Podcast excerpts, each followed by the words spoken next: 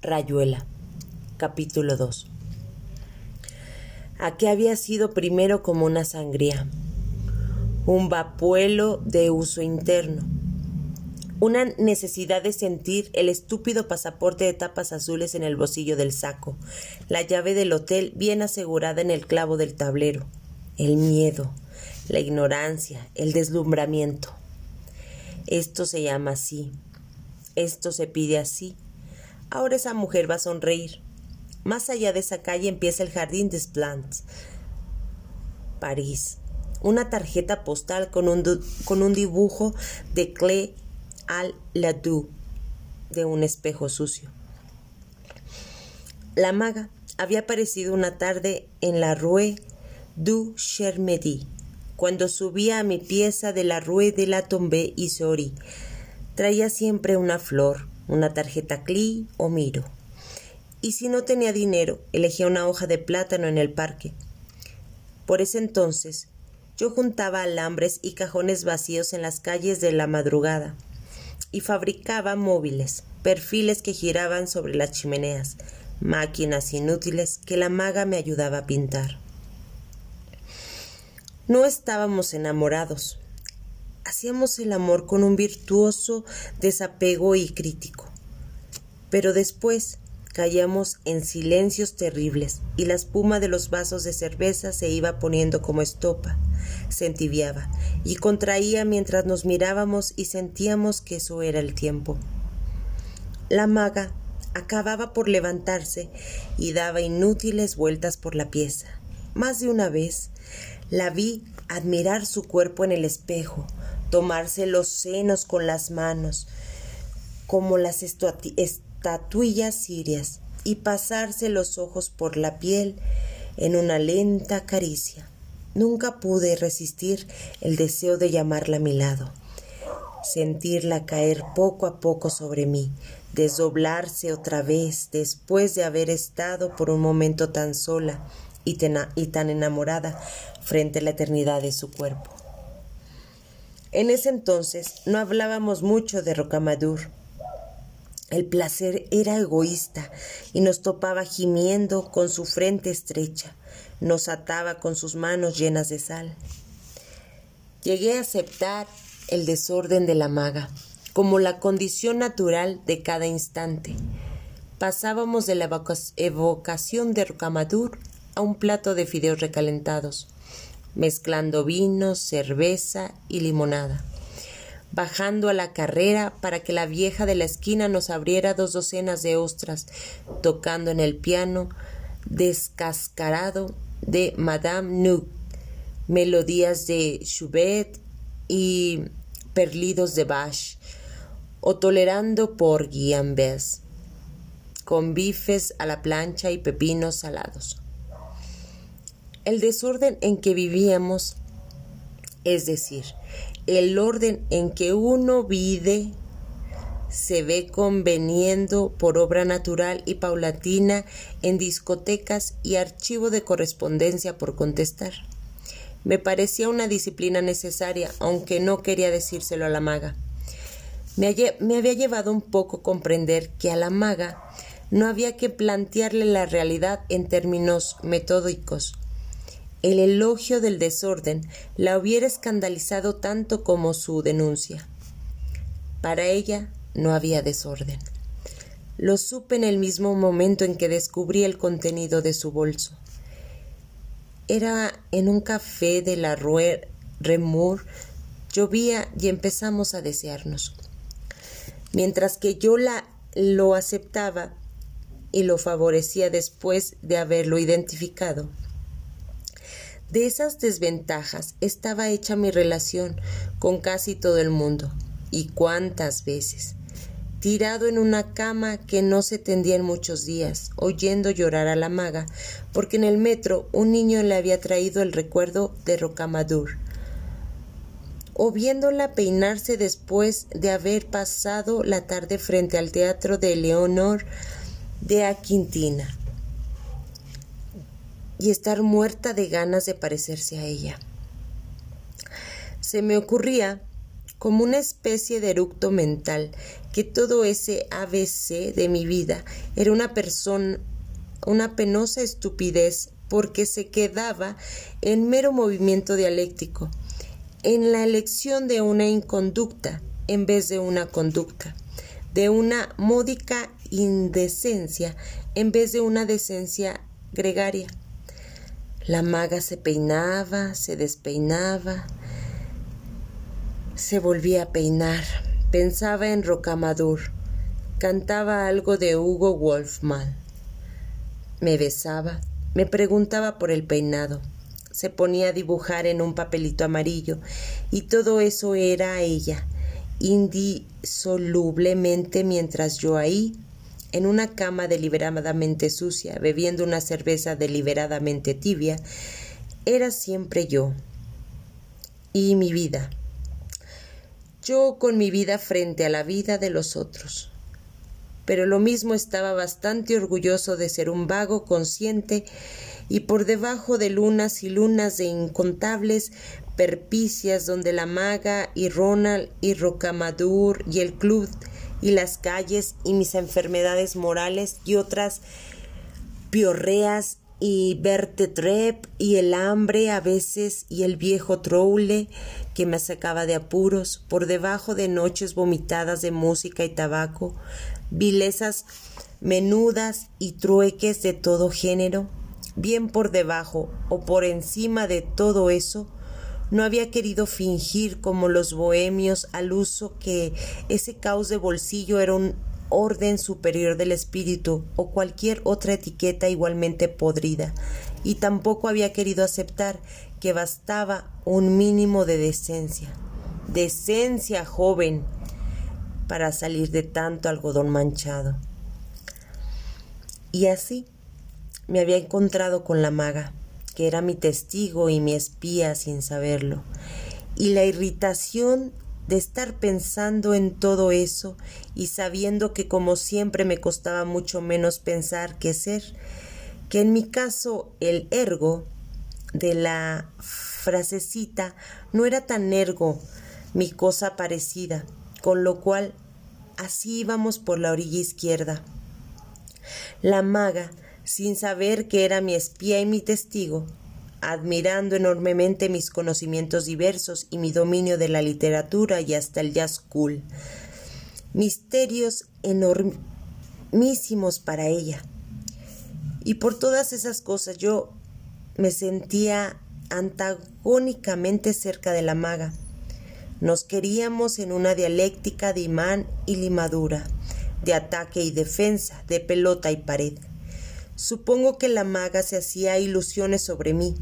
Debía creer que estaba curado de prejuicios o que me estaba pasando los suyos, siempre más livianos y poéticos. En pleno contento precario, en plena falsa tregua, tendí la mano y toqué el ovillo París. Su materia infinita arrollándose a sí misma el magma del aire y de lo que se dibuja en la ventana, nubes y baurdillas. Entonces, no había desorden. Entonces, el mundo seguía siendo algo petrificado y establecido, un juego de elementos girando en sus goznes, una madeja de calles y árboles y nombres y meses. No había un desorden, que abriera puertas al rescate. Había solamente suciedad y miseria.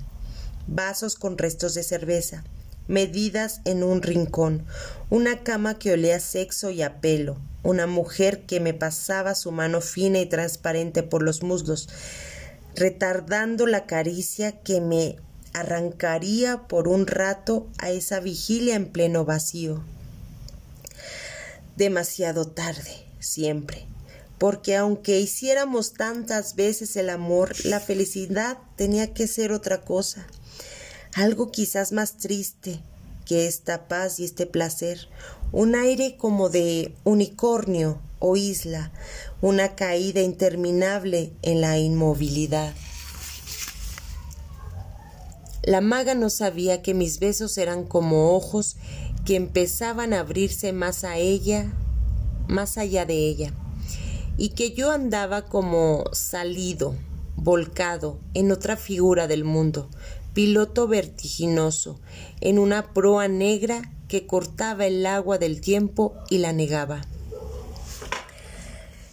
En esos días del cincuenta y tantos empecé a sentirme como acorralado entre la maga y una noción diferente de lo que hubiera tenido que ocurrir. Era idiota sublevarse contra el mundo maga y el mundo rocamadur. Cuando todo me decía que apenas recordaba la independencia, dejaría de sentirme libre. Hipócrita como pocos, me molestaba un espionaje a la altura de mi piel, de mis piernas, de mi manera de gozar con la maga, de mis tentativas de papagayo en la jaula leyendo a Kierkegaard a través de los barrotes. Y creo que por sobre todo me molestaba que la maga no tuviera conciencia de ser mi testigo y que al contrario estuviera convencida de mi soberana autoarquía. Pero no.